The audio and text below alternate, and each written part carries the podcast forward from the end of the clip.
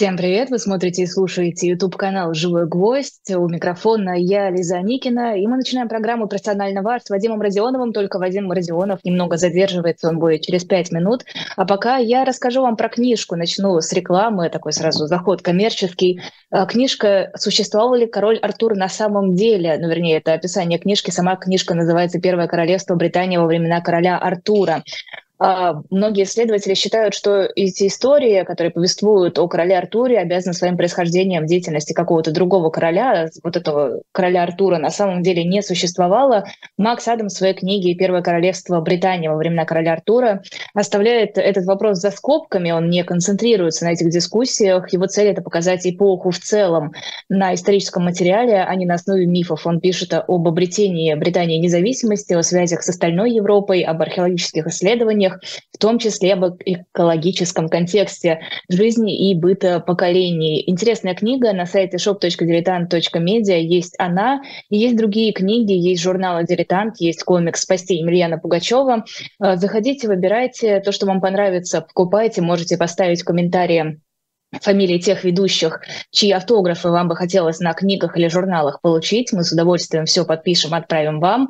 Вы таким образом нас поддерживаете. Это очень важно, потому что наше финансирование — это вы, это покупка вами литературы и донаты. Донат можно нам перевести по QR-коду, который есть здесь в углу, и по ссылке под видео тоже можно какую-то сумму перевести, если вам это будет удобно. Ну и, конечно, подписывайтесь на «Живой гвоздь». Нам очень важно, что вы с нами, нам важно, что вы нас смотрите, слушаете, что вам это интересно и нужно. В конце концов, это главная цель нашей работы, чтобы вы оставались с нами, продолжали получать от нас информацию, слушать аналитические программы, слушать мнения людей, которые к нам приходят.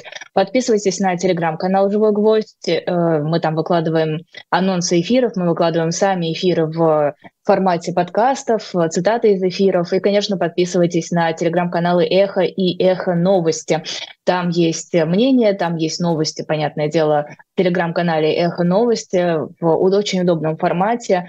И действительно, это информационные тексты, а не какая-то, как бы это сказать-то, эмоционально окрашенная лирика. А, очень люблю «Эхо новости», очень помогает, кстати, готовиться к эфирам и находить информацию, нейтральную информацию, действительно важную информацию. Ну и, конечно, скачивайте приложение «Эхо». Через это приложение нас удобно и легко слушать. Не только нас, но и других журналистов «Эхо», которые вещают на других YouTube-каналах, у которых свои проекты, или они присоединились к каким-то другим проектам. Это тоже можно там послушать. А, ну и сайт Эхо, там есть расшифровки наших эфиров, что тоже, кстати, очень удобно. Вадим Родионов, ведущий YouTube-канала «И грянул Грэм», присоединяется к нам буквально несколько секунд, и мы начнем.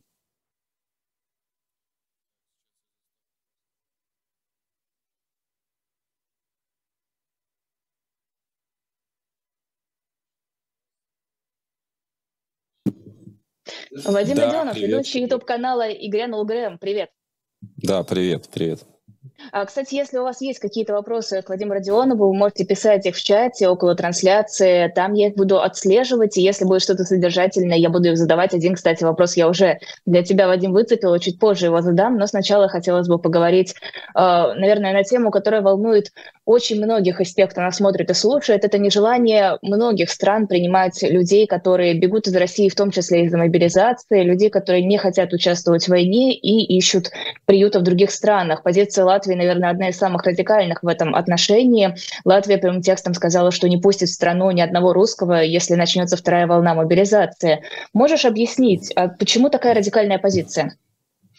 Я бы здесь поправил, что все-таки не то, чтобы ни одного э, гражданина Российской Федерации, речь идет э, о, людях, у которых есть, например, шенгенские визы открытые, то их не пустят. Но если речь идет о людях, у которых есть гуманитарные причины, например, они едут к больным родственникам, э, ну, там есть целый ряд оговорок, то их, конечно, пустят и продолжают пускать. Латвия заняла действительно жесткую позицию э, после э, 24 февраля и ограничила въезд в страну э, граждан Российской Федерации. Позже, уже вслед за Эстонией, ограничила ограничила въезд в страну граждан Российской Федерации с открытыми шенгенскими визами. Это было ну, беспрецедентное решение.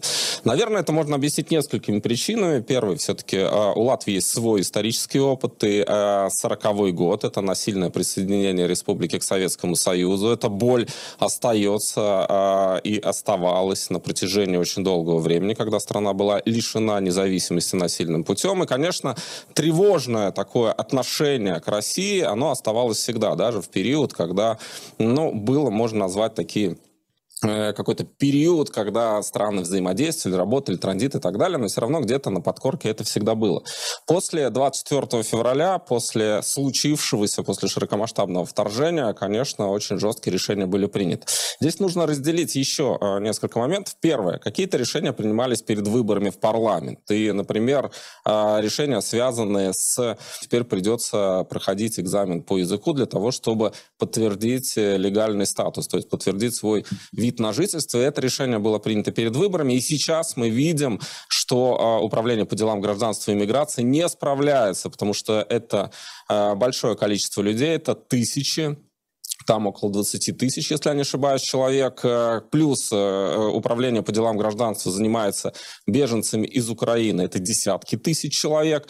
Ну и, соответственно, эта структура просто э, и откровенно говорит, ребята, мы не справляемся. И сейчас вот думают, что с этим делать, как это решать. Поэтому какие-то политические решения, которые шли впереди, да, то есть сначала политическое решение, а потом уже как мы это будем делать, такое тоже было. Но в целом тренд этот был понятен. Лиза?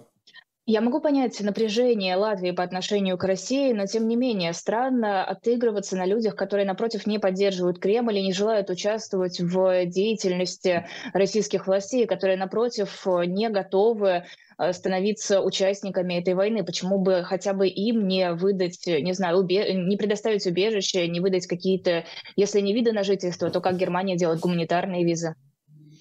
Но все-таки, опять же, здесь не все так однозначно, как сейчас э, любят говорить, потому что э, люди, которые, например, просили вид на жительство, э, просили, точнее, убежище, им отказывало управление по делам гражданства и миграции, обращаются в латвийские суды и выигрывают эти дела. То есть суды предоставляют э, им э, статус, э, легальный статус, и они остаются в Латвии. Такие прецеденты были, есть, и их уже немало. Это свидетельствует о том, что в Латвии судебная система независимая, и она она работает вне зависимости от того, какие политические тренды заданы, например, а, правительством или правящей коалицией. Поэтому а, у людей всегда есть возможность это оспорить и в законном порядке. И повторю, э, в принципе, для Латвии судебная система а, является... Тут у нас нет э, сомнений в том, что суды, э, скажем, подконтрольны правительству. Это большое наше достижение, я считаю.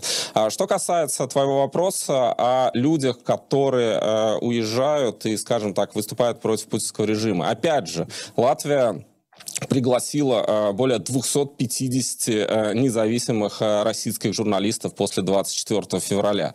Была, конечно, история с телеканалом «Дождь», которая очень громко прозвучала, но, тем не менее, здесь действительно расположены сегодня многие ведущие СМИ на русском языке. Это и филиалы крупнейших медиа, такие как «Радио Свобода», «Настоящее время», например, расширяется и открывается здесь целый, целое представительство большое со своими студиями, которое работает на русском языке. Это и русская служба BBC, и так далее и тому подобное, СО против Владимира Путина, оно было. С другой стороны, Латвия все-таки здесь важно понимать, страна не очень большая, и когда мы говорим о потоках из России, э, страна, в которой проживает менее двух миллионов человек, просто физически не может э, проверить всех, да, если приезжает человек, говорит, я против Путина, да, то есть нужно провести углубленную проверку, все это выяснить, может быть, под скажем, э, ну, этот человек выдает себя за а, антипутинца и говорит, вот меня преследуют. На самом деле это, ну, я просто сейчас моделирую ситуацию, но тем не менее это э, агент СВР, да, которого хотят, например, внедрить в страну, чтобы он там что-то делал, прикрываясь вот такой политикой. Поэтому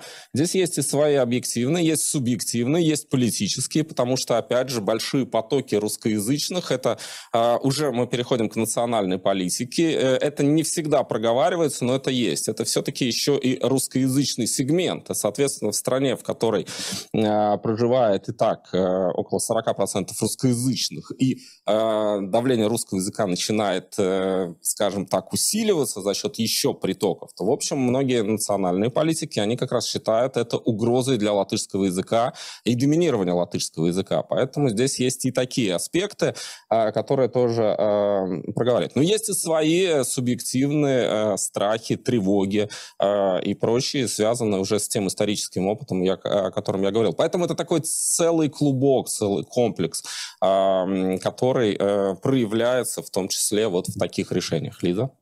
А насколько остро сейчас, наверное, на каком-то общеэмоциональном плане ощущаются эти страхи и угрозы? Насколько э, всерьез э, люди думают о том, что действительно могут какие-то агенты российские проникнуть на территорию страны? Насколько есть опасения, что будет вторжение на территорию Латвии? Я думаю, что эти страхи бессознательно есть всегда. А, и несмотря на то, что мы являемся страной членом НАТО, и у нас э, все знают в Латвии о пятом пункте, пятый пункт договора НАТО гарантирует, что в случае, широко, э, в случае вторжения извне на Латвию, то все страны НАТО будут принимать это вторжение во весь блок, соответственно, будут нас защищать. Но на подкорке, конечно, это сидит. Мы рядом, рядом находится большая Россия. Посмотри на карту и сравни, да, эти на территории, это было всегда то у нас, извини меня, с картами сейчас все очень сложно. Ну да, да. Даже, даже если мы не берем вот эти э, оккупированные территории, которые сейчас э, пытаются в картах каких-то нарисовать. Но, тем не менее, это э, всегда вот это ощущение есть. И э, повторюсь, да, это ведь глубинная история, да. Латвия потеряла свою независимость, свой суверенитет в 40 году, и люди это помнят. Это действительно э, то, что уже переживали. Потом были сталинские депортации, и, которые коснулись практически каждой латвийской, латышской семьи. И уже путинская риторика о том, что мы там хотим возродить Советский Союз, или что-то типа подобного, подобного, про геополитическую катастрофу,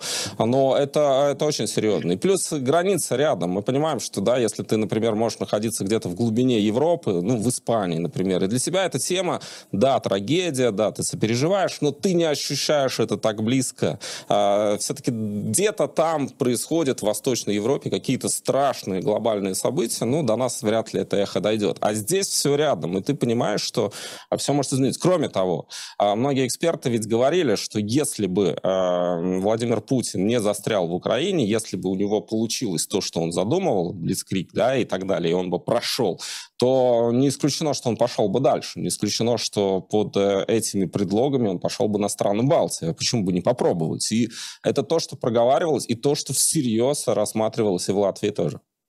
Лиза? Как в Латвии оценивают вероятность второй волны мобилизации в России? В принципе, об этом говорят, думают. Ну, ну, мы, конечно, пристально следим за тем, что происходит в России. Об этом говорит и думает весь мир сейчас. Э, какова вероятность? Знаешь, очень сложно прогнозировать. Здесь я уже перехожу в категорию э, экспертов, которые э, эту тему обсуждают. Очень сложно прогнозировать действия одного человека, потому что понятно, что не все связано с логикой. Да? Далеко не всегда там, Владимир Путин, видимо, да, мы предполагаем. Я не знаю, может быть, своя логика у него есть, но мы предполагаем, что это не всегда рациональные вещи. Да? А давайте мы начнем мобилизацию. А давайте. А давайте мы начнем мобилизацию, там, второй этап, но нам негде этих людей даже одеть и вооружить. Но все равно давайте начнем, дадим им вилы и пусть идут. Поэтому никто ничего уже не исключает. Э, после 24 февраля все поняли, что может быть все, что угодно. Да? Какие-то, ну, было же ощущение, многие, опять же, эксперты и в Латвии тоже, многие не верили, э, несмотря на то, что вот я говорил об этой тревожности, которая на подкорке сидит, но мало кто верил, что он действительно отдаст приказ начать, как потом было сказано, сказано, специальную военную операцию. А, то есть это стало шоком и для Латвии, и для всего мира. И поэтому сегодня, когда уже, знаешь, всерьез обсуждают тему ядерного удара, и раньше, мы уже вспомним, да, я родился в Советском Союзе, я еще помню вот эти плакаты «Ядерный взрыв надводный, подводный, воздушный, как себя вести, там, не смотрите на...» и так далее. Но это даже тогда, вот по моим ощущениям, я у родителей спрашивал, все-таки не воспринималось как что-то реальное. Были да? эти плакаты и, а, так далее. А ну, в 60-е, возможно, да, я не рос в 60-е, да, я все-таки э, в 80-е немного застал. Но не было вот такого страха. А сейчас об этом, что нет, ребят, это невозможно. То есть это оружие сдерживания, оно не должно быть применено. Сейчас все-таки вопрос, когда. Ну, то есть, а, понимаешь, уходят какие-то какие вещи, какие-то табу, которые, которые были на протяжении десятилетий. И, конечно, сейчас все все ожидают, и, мне кажется, уже никто ничему не удивится. Лиза? Мне кажется просто наоборот, что как раз э, конец 70-х, начало 80-х это было таким пиком ядерной угрозы, когда все действительно думали, что может начаться война. Я спрашивал у людей, которые жили в этот период, конечно, был 62 год, был Карибский кризис, когда Хрущев и Кеннеди в Кубе там поссорились, но потом все-таки там сработала система сдержек и противовесов. Очень странная, да, потому что все-таки Хрущев и Кеннеди, они видели войну, и они, судя по всему, психологически не хотели этого допустить. Сменилось поколение, а, которое войну не видели, и мы же видим, как трансформировалась вот эта история, никогда больше можем повторить, да, и там поколение а, наших бабушек, я помню бабушку, дедушка у меня прошли войну, и они говорили, лишь бы не было войны. Вот это банальное нам, нами воспринимаемая еще в детстве фраза, как, ну, бабуль, ну, о чем ты говоришь, да? Они же говорили это искренне, да, потому что они это видели. Они видели весь этот ад, они его прошли, и они не хотели, чтобы их дети и внуки прошли через это.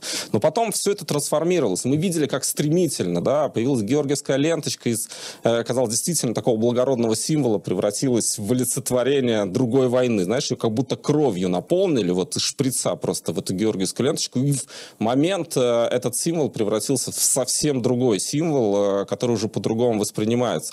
Вот этот переход, э, некая романтизация, мне кажется, связан с тем, что этот иммунитет, который был, иммунитет против войны, поколения, которые это видели, они не героизировали. Я разговаривал с ветеранами, когда э, они еще были живы, сейчас уже, к сожалению, очень мало осталось людей, которые могут рассказать, как все это на самом деле было.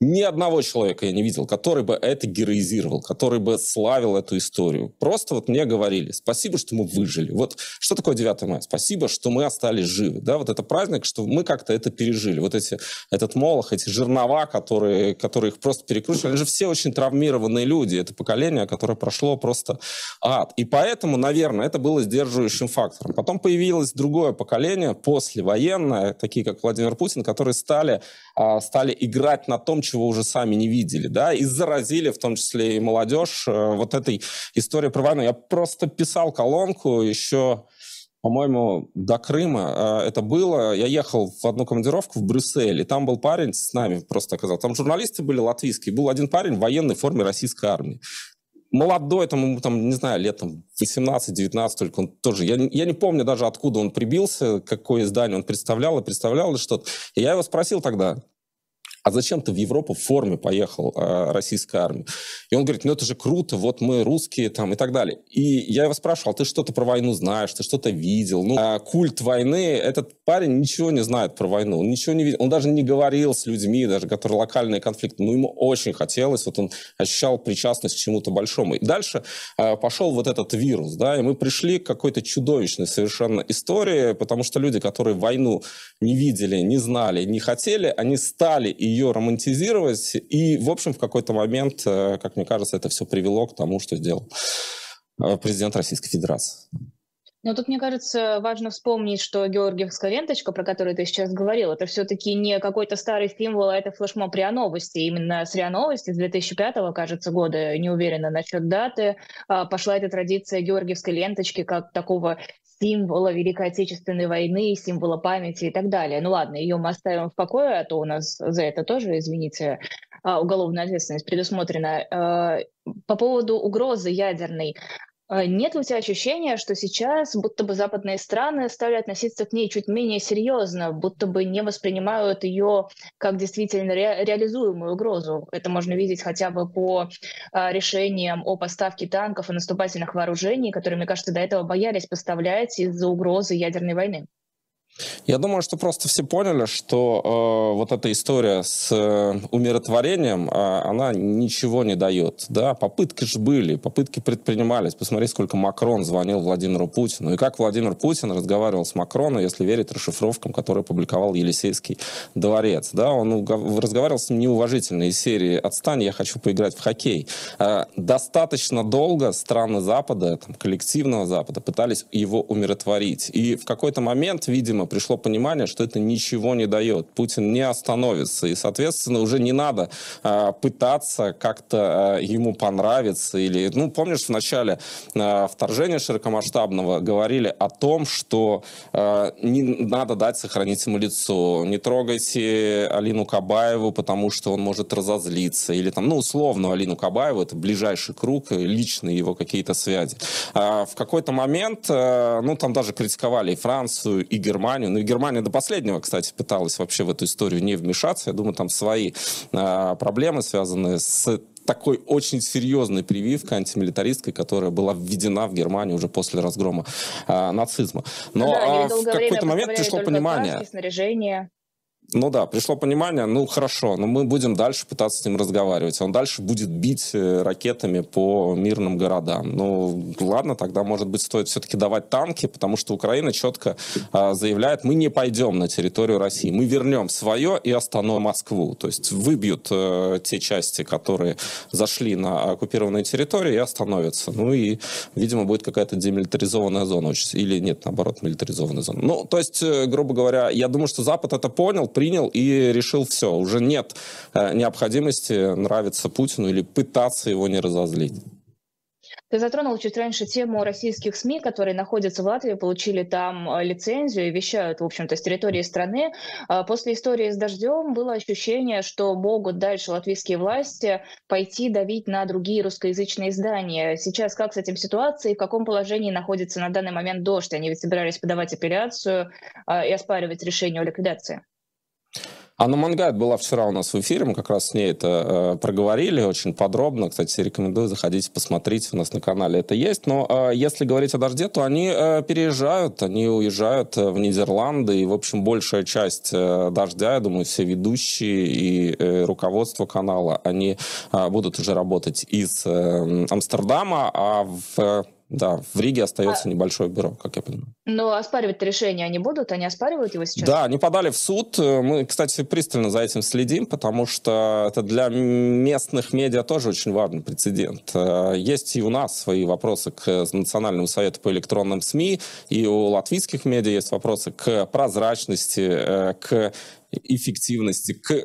Хотелось бы понимать, как принимаются те или иные решения, и чтобы э, Совет по электронным СМИ не превратился в орган цензуры. Да? И, в общем, э, когда такие вопросы появляются, это не только связано с историей с дождем, вообще к, этому, к этой структуре есть определенные вопросы, и очень важно, э, как суд на это отреагирует, поэтому мы следим за этим решением. Пока решения нет, но, э, как я понимаю, все-таки дождь э, именно начал этот процесс судопроизводства и и решил оспорить э, и то, что у них отняли лицензию, и там другие вопросы, я точно не помню, какие. А вопрос от Александра из Петербурга, 52 года ему у нас в чате был. Вадим, радиостанция, на которой вы работали уже год, как читает развлекуху из интернета, никакой политики. У вас на канале одна международная тематика. Это свобода слова. Думаю, небезопасно критиковать внутреннюю политику латвийского руководства, поэтому многие латвийские СМИ заточены на международку, особенно РФ. Я не прав. Или, ну, я не прав? Вопрос. Я думаю, что нет, потому что многие латвийские СМИ, в том числе работающие на русском языке, они заточены на международку, они освещают внутреннюю повестку и делают это весьма успешно и даже жестко. Э, да, что говорить, даже латвийские общественные СМИ, это те СМИ, которые получают в том числе финансирование из государственного бюджета. А, есть медиа на русском языке, это Латвийское радио 4 и РусЛСМЛВ, мультимедийная платформа, они э, довольно жестко, например, реагируют на какие-то события внутри страны, и когда к ним приходят приходит президент, а, Эгглс Левиц, это не а, интервью с поглаживанием по голове, это хард-толк, где, в общем, это радиостанции, как она развивается, что там делают. Это для меня уже такой, знаете, э, нужно пере, э, перейти на другой уровень, перелистнуть страницу. Я эту страницу перелистнул, поэтому я понятия не имею, что происходит на этом радио. А, желаем удачи всячески, но как бы меня это, честно говоря, не очень интересует. А по поводу нашего канала, то мы изначально задумывали свой проект как международный, хотя мы делаем много о Латвии. У нас есть э, цикл программ «Латвия Грэма», у нас есть мы всегда поднимаем вопросы, если э, эти вопросы связаны с Латвией, интересны нашей аудитории, которая за пределами Латвии. Я просто поясню, что из 16 миллионов э, заходов в течение месяца из Латвии у нас около 200 тысяч. Это где-то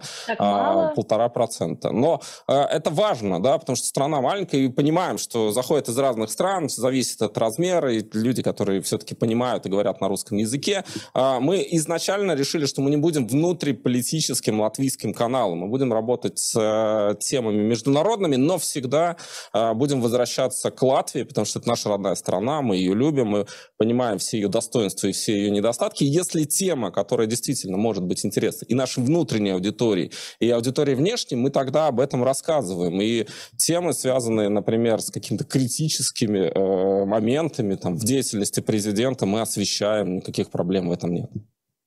Ты, по-моему, не до конца ответила на мой вопрос, наверное, потому что я задала их два подряд. С какими проблемами, и, в принципе, есть ли проблемы, сталкиваются русскоязычные СМИ, вроде той же самой «Медузы», которую у нас в России признали нежелательной организацией накануне а, со стороны законодательства латвийского? Есть ли ограничения? Нет, насколько я знаю, у «Медузы» никаких ограничений нет. У «Дождя» была история с э, дорожкой. Нужно было обеспечить перевод на латышский язык. Ну, как я понимаю, они все-таки это приняли, но не успели сделать. Соответственно, ну, технически они не выполнили то задание, которое у них было, и то условие, на которое они подписались. Это связано с э, телевещанием, да, если в кабельных сетях. У сайтов нет такой необходимости. И, как я понимаю, все-таки я не могу, нужно э, у «Медузы» спросить, но, как я понимаю, все-таки им такие ограничения не накладываются. Если ты ты, условно говоря, сайт, который работает на русском языке, тебе не надо обязательно делать латышскую версию а, для того, чтобы а, ну, тебе разрешили работать. Но а, это лучше уточнить у Медузы, но в целом, а, ну как, ну есть, например, а, проблема для местных СМИ, да, которые актуальны. Вот если у нас есть Министерство культуры, оно курирует медиаполитику. Это министерство находится под контролем партии «Национальное объединение», а, что само по себе, на мой взгляд, является не очень справедливым и правильным, когда государственный орган под контролем подконтрольной конкретной партии определяет медиаполитику. Соответственно, вот если ты журналист, который работает на русском языке, русский является иностранным в Латвии, государство, не знаю, там, ну, участвовать в каких-то тендерах. В то же время мы видим, что, например, э, западные страны, Великобритания в том числе, ну и многие другие, Совет северных стран, они наоборот, как ты можешь участвовать в конкурсах э, и на различные гранты, будучи журналистом, работающим на русском языке, никаких ограничений, проблем в этом нет. Если ты предлагаешь э, наиболее более успешный, лучше проект и проходишь конкуренцию, ты можешь собственно, получить какое-то финансирование. Но это такие внутренние моменты, которые возникают. Но в целом э, я бы не сказал, что здесь есть какое-то давление именно на СМИ. Есть законодательство, там очень четко все прописано, что можно, что нельзя. А после 24 февраля были внесены поправки и оправдание э, военных преступлений, оправдание э, агрессии в отношении суверенного государства. Это все уголовное преступление. Это не значит, что не может быть дискуссии, но тем не менее, конечно, нельзя так выйти и написать там Владимир Путин, вы все делаете правильно в Украине. Да? Если вот медиа так напишет, то у них могут возникнуть проблемы а, с законом. Но мне кажется, таких и мало, потому что в русскоязычном сегменте, ну, есть разные, конечно, медиа, есть разные настроения, я не буду здесь идеализировать, но в целом, а, мне кажется, как раз СМИ даже, которые, может быть, пытаются занять позицию э, неоднозначную, но они стараются вот эти вот какие-то законодательные ловушки обходить, э, ну, их, в общем, как я вижу, не особо-то третирует за это. Спутник э, и прочие их, конечно, закрыли. Это, но это другая история. Вот по поводу спутника. Россия потребовала от Латвии освободить э, Марата Касема, журналиста спутника. Можешь э, напомнить, что за история с ним связана?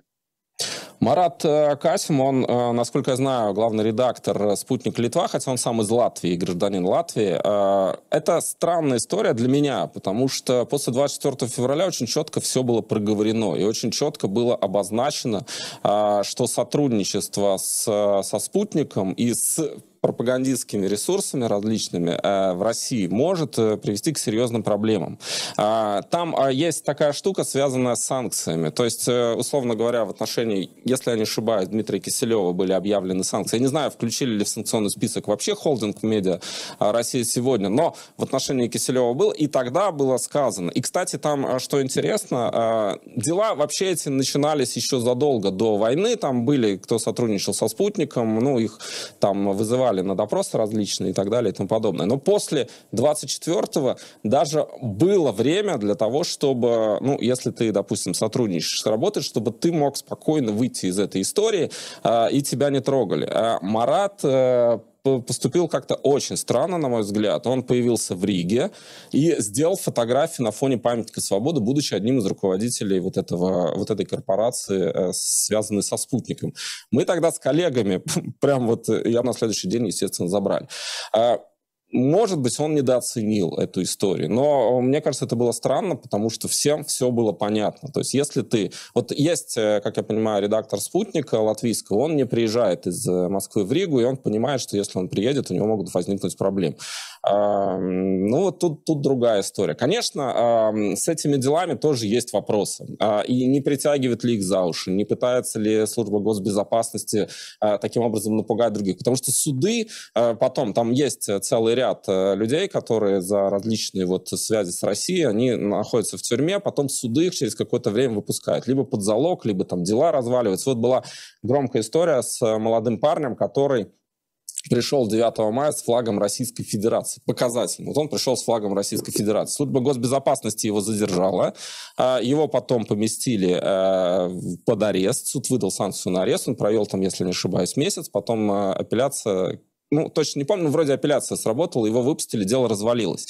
А, там изначально адвокаты говорили, что дело развалится, потому что э, он, да, он, конечно, пришел показательно с флагом Российской Федерации, но формально он ничего не нарушил. Но, тем не менее, вот такая, такой элемент э, запугивания, конечно, в этом присутствует. Э, дело развалилось, но он месяц пробыл в Рижском Централе, а это, ну, в общем, не курорт, и это не самое приятное времяпровождение, несмотря на то, что потом его оправдали. А, поэтому, конечно, какое-то психологическое воздействие есть, да, но а, есть надежда на судебную систему, которая потом с этим разбирается, с этими делами, и как-то удается отбиться. Но э, такая история, как связана с Маратом, на мой взгляд, э, была с его стороны очень провокационной. То есть он приехал и сфотографировался у памятника э, свободы в Риге. Это символ независимости Латвии. Да, что так, ребята, я здесь. Но и, в общем, наверное, за это был наказ. Ну, там дело, я не знаю, какой ему. Ему вроде сначала говорили, что шпионаж, но все-таки шпионаж нет. Это очень тяжелая статья. Ему нарушение санкций. Э, нарушение санкций и оказание э, материальной или какой-то другой помощи санкционному лицу. Там вот есть статья, по которой сейчас он находится в заключении. Это персонально ваш Вадим Родионов в эфире YouTube-канала «Живой гвоздь». Небольшой перерыв на книжку. Я в начале эфира о ней рассказывала, но вдруг вы зашли позже и пропустили. Книжка а, «Первое королевство. Британия во времена короля Артура». Там нет концентрации на историях и мифах, миф, мифах о короле Артуре. Понятное дело, это а, больше основа э, в сфере мифологии лежит, чем в сфере истории. Автор книги как раз говорит о фактах, о жизни Британии в этот период, о том, в принципе, как существовало королевство королевство, как оно выглядело. Книга интересная, есть на shop.diletant.media. Заходите, выбирайте. Если понравится что-то другое, тоже можете э, посмотреть, купить, потом с удовольствием прочитать. Книги там действительно хорошие, большую часть из них Алексей Алексеевич отбирает лично, так что плохого вы там не найдете. Ну и для нас это очень важно, вы нас таким образом поддерживаете. Вроде как тему, э, Латвия решила понизить дипломатические отношения с Россией, Россия, соответственно, решила понизить дипломатические отношения с Латвией. Вадим, что это значит? Знаешь, я со многими политологами на эту тему говорил, э, местными в первую очередь. Э, по большому счету Никто ничего не это не значит. Да, потому что, ну хорошо, они снизят уровень дипломатических отношений до э, временных поверенных, послы уехали, но на жизни судя по всему, стран, дип даже корпуса, это никак по большому счету не, не отразится. Там был вопрос, что будет с консульскими услугами, потому что это касается многих людей, но вроде как это пока остается, да, несмотря на все сложности и ограничения, консульские отделы продолжают работать. О господине Ванине, после э, Российской Федерации в Латвии, вообще было мало слышно э, в последнее время, то есть там он сменял других послов, я помню, что был там Вишняков, э, был такой период, он э, был еще после Крыма, Александр Александр Вишняков, бывший глава ЦИКа, и он как раз-таки ну, слыл э, человеком либеральных взглядов, и, в общем, э, как я понимаю, он пытался как-то все-таки поддерживать отношения даже после крымских событий. Но потом его заменили на Лукьянова, это уже более такой консервативный, системный, кремлевский такой товарищ. Я помню, что он со странными очень речами выступал. Ну, э, был на одном, на одном каком-то приеме, где он выступал, и это было, ну, так скажем, когда он только приехал, был достаточно высокомер. Может, я ошибаюсь, но мне так показалось, по крайней мере, когда ты приезжаешь в страну, можно выбрать другой тон.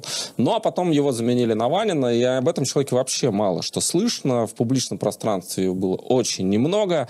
А, там я даже видел, по-моему, пару интервью, которые Э, которые только там где-то в газете опубликовали, в местной русской газете, и больше, честно говоря, как-то он на глаза не попадался. Я думаю, что то, что он начал... Наверное, он там делал какое-то, де... какое дело, встречался с дипломатами, но в целом, учитывая, в каком состоянии сейчас находятся дипломатические отношения, то, что послы уехали, а, ну, я думаю, что это уже ровным счетом ничего не значит, по большому счету. А как тебе вот эти высказывания Володина о том, что страны Прибалтики утратили свою самостоятельность, э, и вот это вот все дальше по списку? Ну, это же классика, на самом деле. Это в э, пропаганде всегда было. Страны Балтии не самостоятельно, они там э, пляшут под дудку Соединенных Штатов, э, под дудку Брюсселя и так далее и тому подобное. Это, в общем, риторика, которая на протяжении очень многих лет, такой нарратив, да, который внедряется. Страны Балтии и Латвия в том числе являются полноценными членами Европейского Союза и НАТО.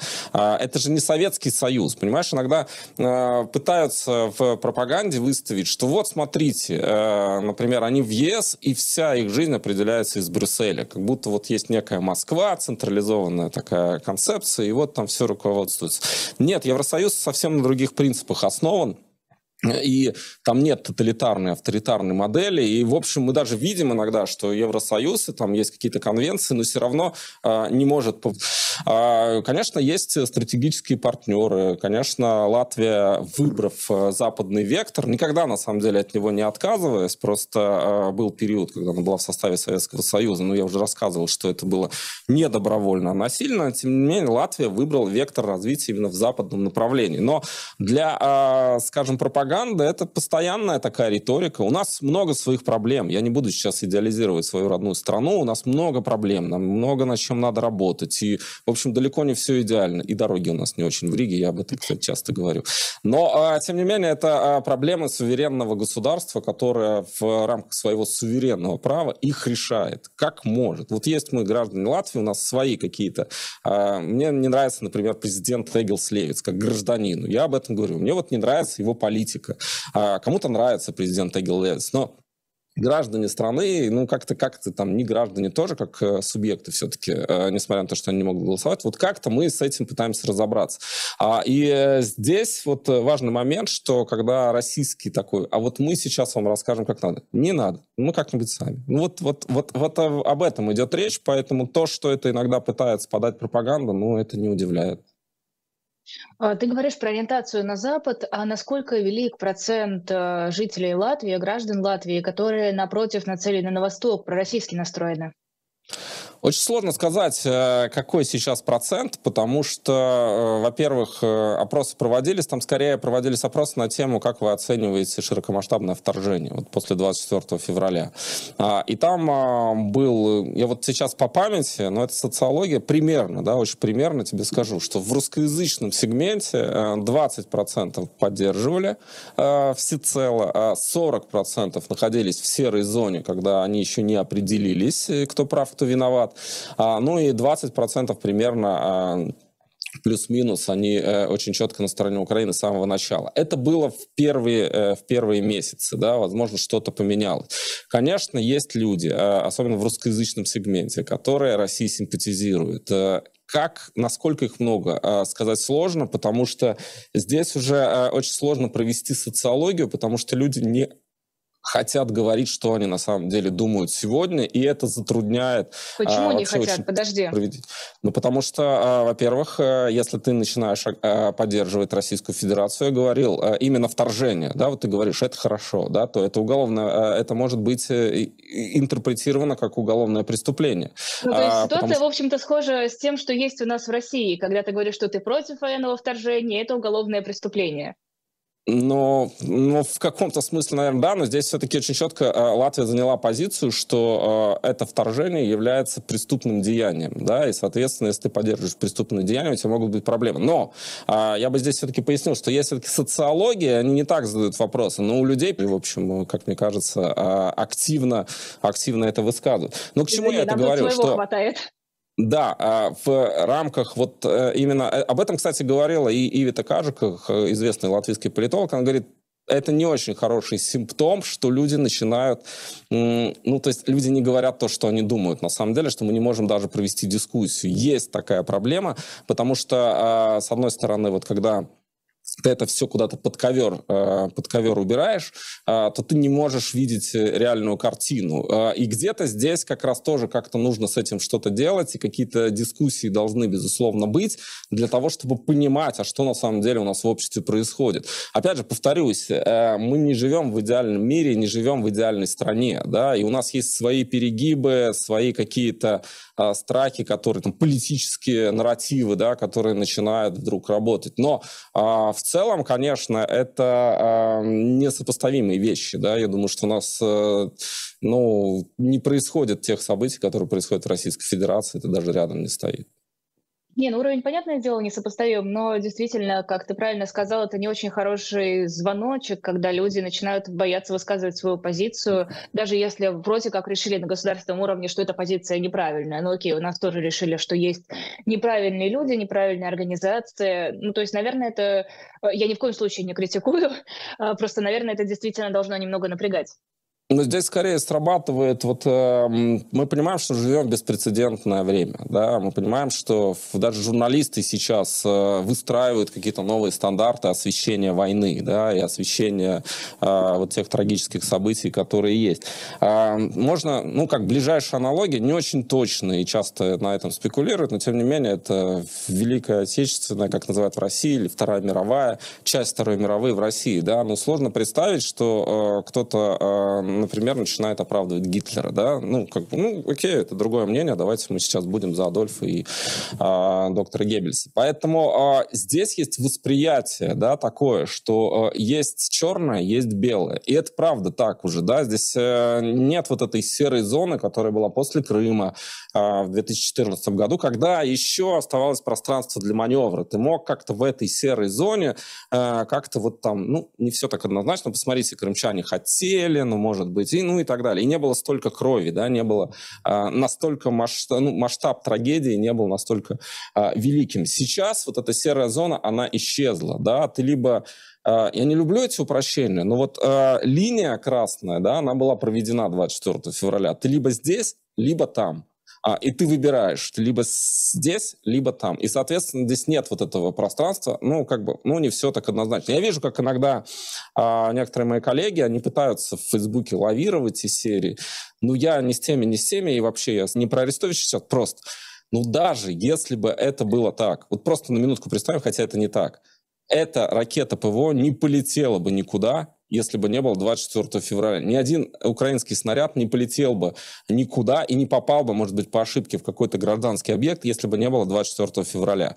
То есть все, что происходит сейчас, связано с решением конкретного человека, и ты хорошо знаешь, как его зовут. Поэтому нет этой серой зоны сейчас. Э, ты либо здесь, либо там. Вот так все это видится в Латвии. Да здесь, в общем-то, тоже все довольно понятно. Либо здесь, либо там. Ну, не на, гос...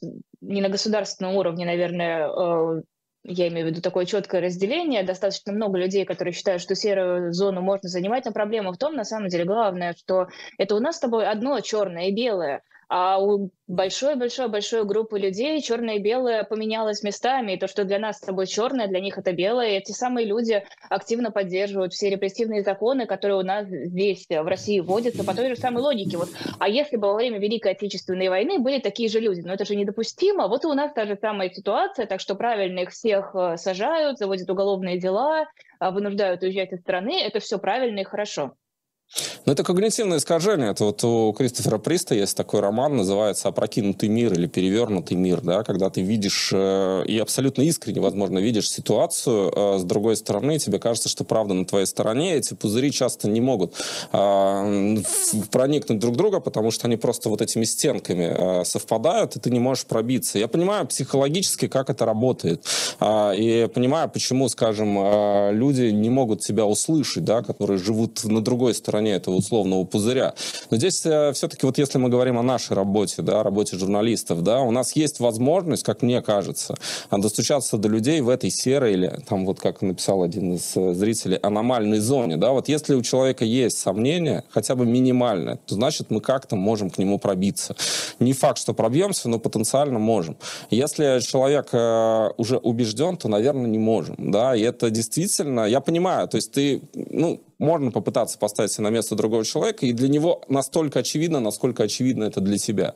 Другой вопрос, э, как нам поступать, как нам в этой ситуации работать, нужно ли пытаться работать с этой аудиторией, нужно ли пытаться до нее достучаться, или лучше сосредоточиться на тех, кто находится вот в этой достаточно большой зоне, э, все неоднозначно, до сих пор еще все неоднозначно. Но это вопрос, у меня стопроцентного ответа на него нет. Мне кажется, что нужно, конечно, больше усилий. Если мы говорим об этой сложной аудитории, э, больше усилий прикладывать именно к серой зоне, найти какую-то трещину и как-то туда проникнуть.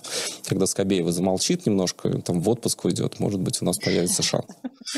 Но смотри, ты не уверен в том, что а, нужно идти за серую зону к людям, которые уже радикально настроены против нашей позиции. Но ведь есть люди, огромное количество людей из тех, кто занимает антипутинскую позицию, считает, что даже людей, которые в серой зоне, не нужно пытаться к ним ломиться и пытаться к ним стучаться. Они все равно не будут смотреть YouTube, они там будут смотреть телевизор, или им все равно. И я действительно довольно часто это встречаю среди оппозиционных политиков, общественных деятелей, журналистов, которые считают, что вот наша аудитория эти, это те, кто против.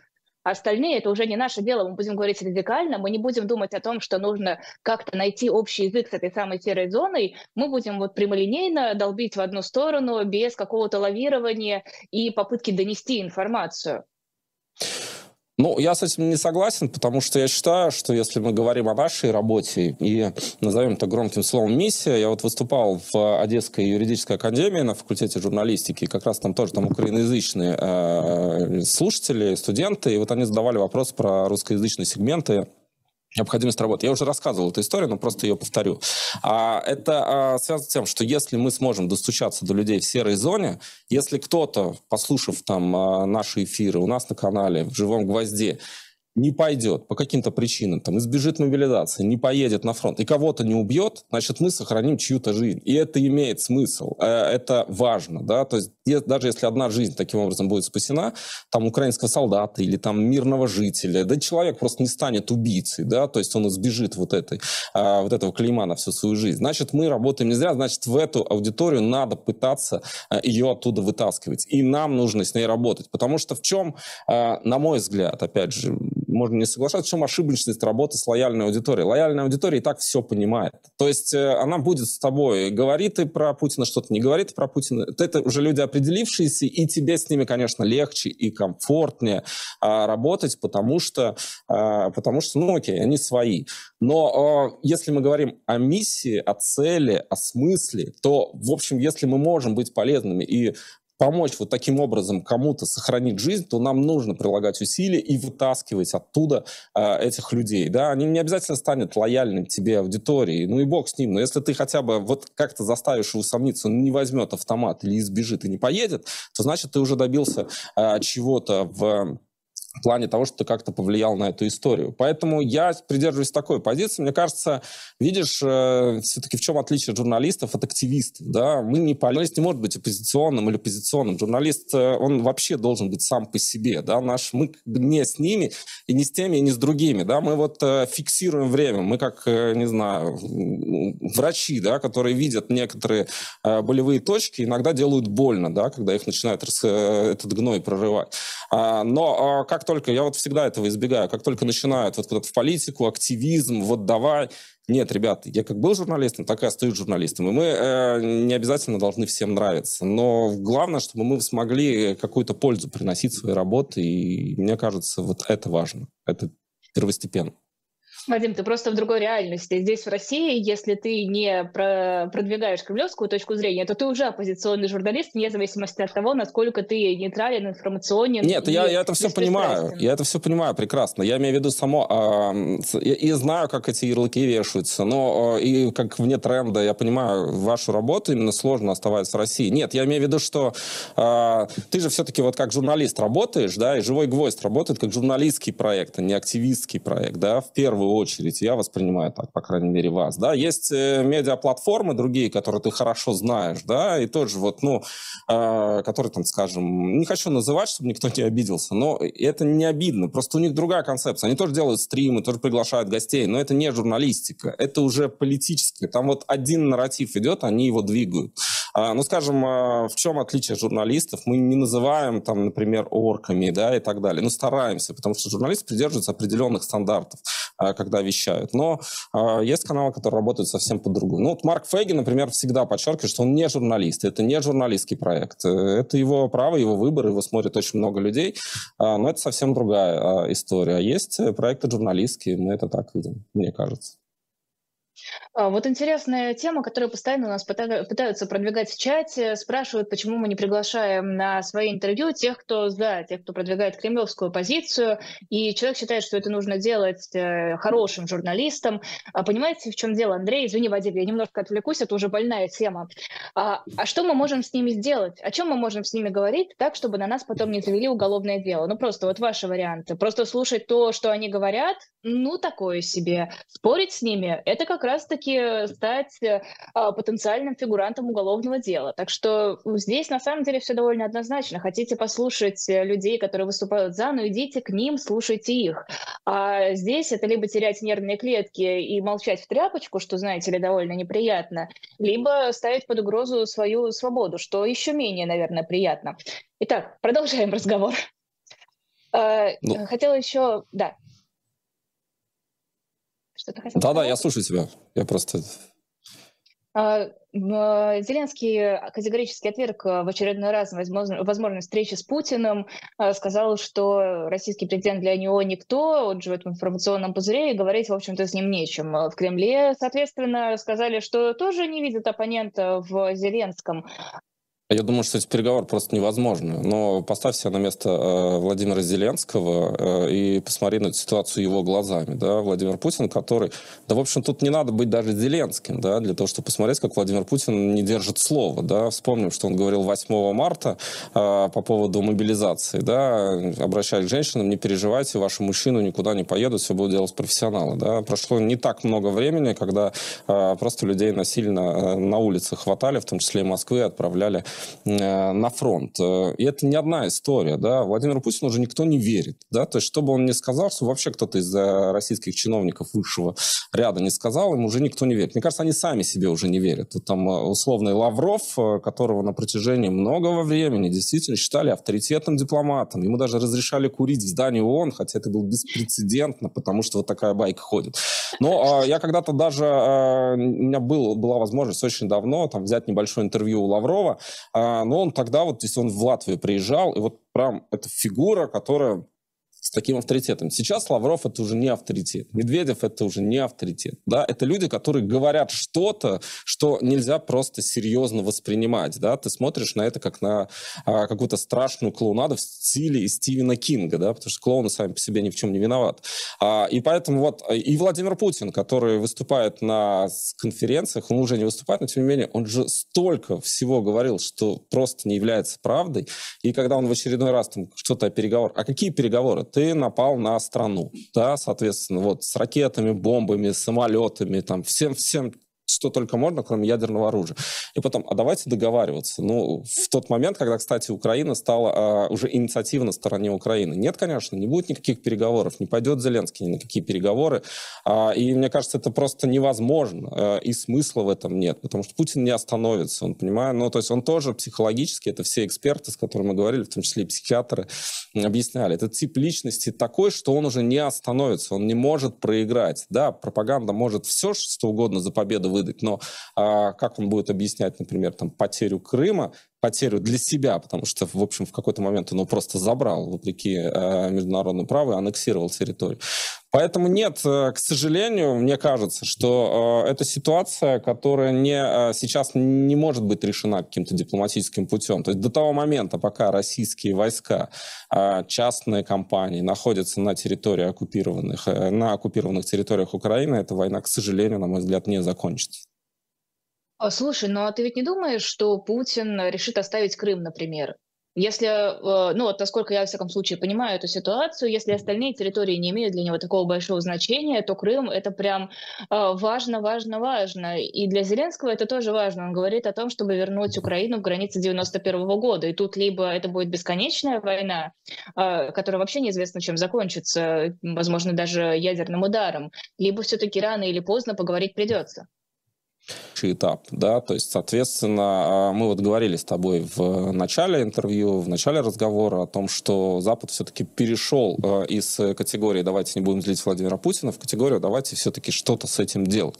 А, я думаю, что будут наращивать в том числе и военный потенциал, и вопрос Крыма, он уже стоит. Э, то есть, э, видимо, Украина все-таки будет возвращать Крым. Вопрос, э, хватит ли у Путина мощностей, чтобы его удержать в своей власти, потому что ну, мы видим, что истощается эта война, перемалывает в том числе российский военный потенциал. Да? Она оказалась не такой, на который рассчитывал Путин. И, в общем, у него нет э, союзников. Да? Ну, хорошо, он может еще получить баллистические ракеты из Ирана, может быть, дроны из Ирана, но в целом, э, если посмотреть Северная на глобус Корея. и понять страны, у которых он что-то может одолжить, да, то мы видим, что их э, очень немного. Ну, хорошо, он там как раз Лавров в Африку ездил, но я думаю, что там нет таких видов вооружений, которые ему как-то помогут э, удерживать паритет. Очень скоро я думаю, что этот паритет будет не в пользу. Э, эта ситуация будет не в пользу российской ситуации. Ну, то есть, судя по всему, я не знаю, да, я же не политолог, но то, что говорят эксперты, судя по всему, Запад решил э, дожимать эту историю, и уже с Владимиром Путиным никто ни о чем договариваться не собирается. И нападать на него никто не собирается, то есть никто не пойдет на Москву, да, но э, Украину все-таки э, и территории, которые принадлежат Украине, они, видимо, все-таки будут э, возвращены. Но вопрос, как долго, какой ценой, я не знаю. Это все очень, очень сложно прогнозировать. Ну, вероятно, что если к переговорам все так или иначе не придет, мне кажется, на затягивание конфликта у Путина все-таки ресурсов хватит. Вопрос, то, ну, год, два. Да, это Вполне может быть. И, в общем, многие, опять же, эксперты считают, что тут не следует рассчитывать на быстрое прекращение войны. Да, это может тянуться, это может стать долгой позиционной войной, и такой мучительной, изматывающей, кровавой. То есть, но, к сожалению, здесь, э, опять же, обращаясь к тем специалистам, с которыми я говорил, ну, для оптимизма не очень много, не очень много причин. Это может продолжаться очень долго, либо это может закончиться очень быстро. Мы знаем, что э, может повлиять на исход войны, если по каким каким-то причинам э, действующий президент Российской Федерации потеряет власть, и его окружение, как в случае, помнишь, после Сталина, да, там, э, с одной стороны, Берия мог прийти, но у Берии тоже были планы либерализации. Пришел Хрущев, наступила оттепель. Может быть, вот это окружение, которое все говорят, нет, они еще хуже. Может, они на самом деле готовы все это остановить. Ну, или, по крайней мере, дать назад, и там, давайте мы там чего-нибудь смягчите нам, яхты какие-нибудь верните, и мы не готовы, вот, собственно, ради этих территорий. Судя, потому что мы видим, это история одного двух человек, да, то есть это желание конкретных людей внутри этой системы, которая, собственно, заточена на этих людей. А если они исчезнут по какой-то причине, просто у них там, не знаю, телефон выключат, кабель, они не смогут отдавать приказы, может, это все и закончится гораздо быстрее. Я бы этого не исключал, честно говоря. Но пока он э, держит рычаги, я думаю, это не закончится. Спасибо огромное. Это был персонально ваш Вадим Родионов, ведущий YouTube-канала. Делали этого до сих пор, так вы сможете получать уведомления о трансляциях. Сразу после нашего эфира будет особое мнение с Евой Меркачевой, журналисткой и правозащитницей, ведущей Айдар Ахмадиев. Потом в 17 05 программа «Слух и эхо». А, ведущая будет Маша Майерс. Вы можете задавать ей вопросы. Уже сейчас можно в запланированную трансляцию их писать, чтобы Маша посмотрела их заранее и подготовила ответы. А, в 19.05 особое мнение с Николаем Сванидзе, журналистом, ведущая Ксения Ларина. Потом в 20.05 программа 2023. А, в гостях Нина Хрущева, политолог и профессор университета New School из Нью-Йорка, ведущий Виталий Демарский. Потом в 21.05 программа «Нормальная жизнь». Тема «Нормальная жизнь» Свич, ведущие, как обычно, Ирина Воробьева и Нюта Федерместер. Э, в, да, еще успеваю, 18.05 на канале «Дилетант» э, будет программа «Дилетанты», тема «Кто убил генерала Миллера». Спасибо огромное, подписывайтесь, ставьте лайки и оставайтесь с нами. Да, спасибо, пока.